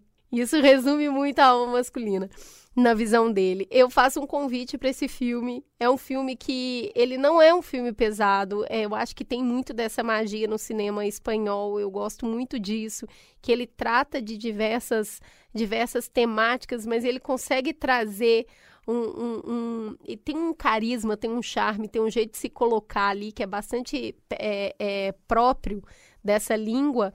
Então, é, o que os homens falam ou não falam, tá aí essa dica do filme que eu assisti essa semana.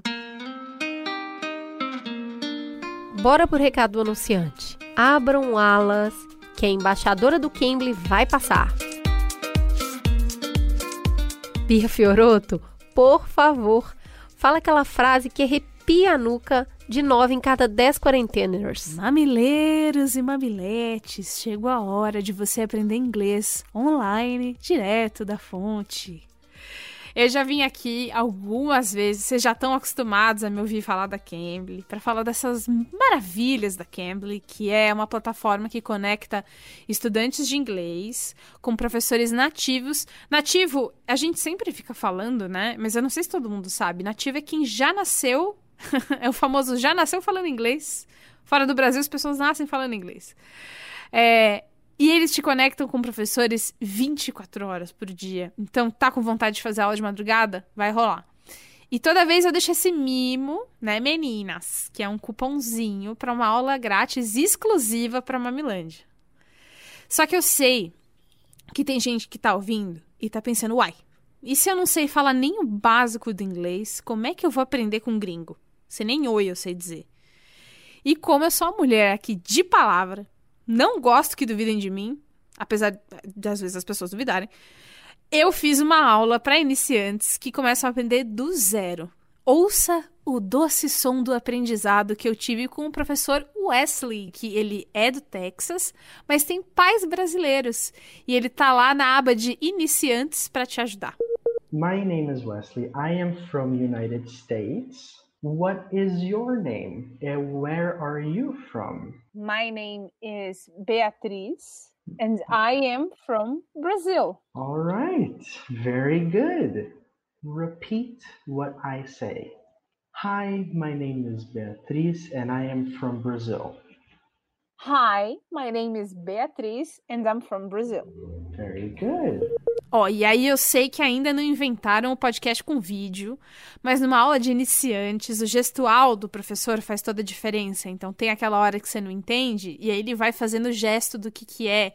My name aponta para si mesmo, you, ele aponta para você, é todo mundo uma fofura, uma gracinha, uma gracinha. Bia, volta pro personagem, mulher. E esse cupom aí? Foi mal. Como sempre, a gente tem o link na descrição do episódio. Entra lá no mamilos.b9.com.br, clica no episódio e lá você vai ter o link para uma aula grátis com a Cambly. Não perde essa. Bom, assim, é que se você perder essa, eu vou pegar todas as aulas para mim. É você que sabe, tá? C-A-M-B-L-Y.com. Cambly, it's amazing. Bora então pro Fala que te escuto? Fala que te escuto. E antes de começar com os nossos retornos maravilhosos do programa, uma atualização importantíssima. Adiaram o Enem. A Cris tanto pediu que adiaram. é veemente essa menina Cris Bartz, pois o Instituto Nacional de Estudos e Pesquisas Educacionais, o INEP, anunciou o adiamento do Enem 2020. As datas serão adiadas de 30 a 60 dias em relação ao previsto nos editais. Assim, a prova deve ocorrer em dezembro ou em janeiro. Vamos para o retorno, então, do programa maravilhoso, que inclusive atrasou o Enem. Que não é mesmo? Vocês que devem potente. agradecer a Cris Bartz. no Twitter você nos segue no arroba melospod, onde a Paula Basílio disse Menina do céu, terminei a faxina no episódio. Gente, vocês apertaram o Alexandre, hein? Mas foi, Só um tiquinho. Inclusive, corajoso por se colocar disponível para essa conversa. Verdade. A gente concorda. Que episódio! Estou encantada e feliz por termos vozes tão fortes e ativas em prol dessa causa importantíssima. E a galera muito surpresa com o presidente do INEP sentando na mesa, tal qual essas apresentadoras que vos falam. Como a Gia, que falou: Eu amo o podcast Mamilos. Levaram o presidente do INEP para falar sobre o Enem. Mas ele fica fugindo das perguntas, hein? que assim, vamos, vamos é, falar a verdade. É muito difícil trazer político em exercício, porque de fato é uhum. é isso que eles fazem. O job dele é fugir, na real. É, então assim, é, é um pouco complicado. No Instagram, vocês nos encontram no arroba mamelospod. Toda semana a gente faz um post com é, o farol aceso. Para quem não quer anotar, para quem esqueceu, para quem quer lembrar, pode voltar lá. É só seguir mamelospod no Instagram e você tem todas as nossas dicas catalogadas num post semanal. Segue a gente como fez a Jana Dutra, que disse: Eu queria ser uma mosquinha para poder estar tá presente e ouvir a conversa entre a Cris e a Ju pós-gravação desse episódio. E queria também guardar a Silvia num potinho. Eu amo, Jana, que você sabe, como uma boa mamileira, que assim, um décimo do que a gente pensa tá no programa, o resto fica para consumo interno. É isso mesmo. o Melo Cat disse: Episódio maravilhoso no sentido de Silvia, diva perfeita, zero defeito, meu coração é seu. Posicionamento sensacional e direto da Cris no momento em que ela diz que você tenha um bom fósforo. Sobre o presidente do INEP, mais do mesmo do desgoverno. Não responde as perguntas, tangencia e ainda acha que está fazendo o que é certo. Olha, eu vou dizer que a Silvia teve muitos e muitos fãs. Muitos, muitos. muitos. Todo mundo muito apaixonado Bombada, por ela. Silvia. No e-mail você pode nos escrever para mamilos@b9.com.br, como fez a Márcia Ishikawa. Sou paulistana e em 2009 fui para Brasília. Trabalhei no governo federal durante cinco anos, conhecendo gente do país inteiro e um pouco mais sobre o Brasil que luta pelo direito à moradia. Fui aluna do João Whittaker, que já participou do Mamilos, a gente Olha, adora ele. sim. Ele é muito bom, já participou de dois Mamilos por falta de um. E acho que outros em aspa, né? Uhum. Fiquei perplexa ao ouvir o discurso do presidente do INEP. Discurso de tecnocrata tão familiar para mim, propositalmente distanciado da realidade, exaltando um planejamento de política pública que sabemos bem que só funciona na cabeça de quem pensa. Eu costumo dizer que papel aceita tudo, né? No PPT funciona. Num ambiente em que todas as variáveis são conhecidas e devidamente controladas. A indignação da Silvia, que de tão nervosa quase não conseguia explicar para ele o óbvio sobre a realidade dos estudantes com os quais ele devia se preocupar. E ele sequer se esforçava em disfarçar que não pretendia alcançar. Para mim, esse episódio foi um soco no estômago. Me tirou o ar e me trouxe de volta uma tristeza que me acertou de cheio no começo dessa quarentena maluca. Planejador de política pública que não entende minimamente qual é o seu público-alvo é algo que beira o criminoso num país tão desigual como o nosso. Obrigada por trazer o, entre aspas, outro lado para o debate e por exporem de forma nada sutil, mas muito educada, o quão absolutamente erradas estão as pessoas escolhidas a dedo para compor esse governo. É isso, Juliana. Temos um programa? Temos um programa que só é possível graças à apresentação de Juvalauer e Cris Bartz, coordenação geral de Carlos Merigo, Juvalauer e Cris Bartz, produção Beatriz Fioroto, apoio à pauta e pesquisa Jaqueline Costa, nossa maravilhosa tigra, edição de Alexandre Potashev, com trilha de Andy Lopes, identidade visual Bárbara Seward, coordenação digital AG Barros, Pedro Estraza, Lucas De Brito e Iago Vinícius. Atendimento e comercialização Raquel Casmala, Camila Maza e Thelma Zenaro. Mamilos. Jornalismo de peito aberto.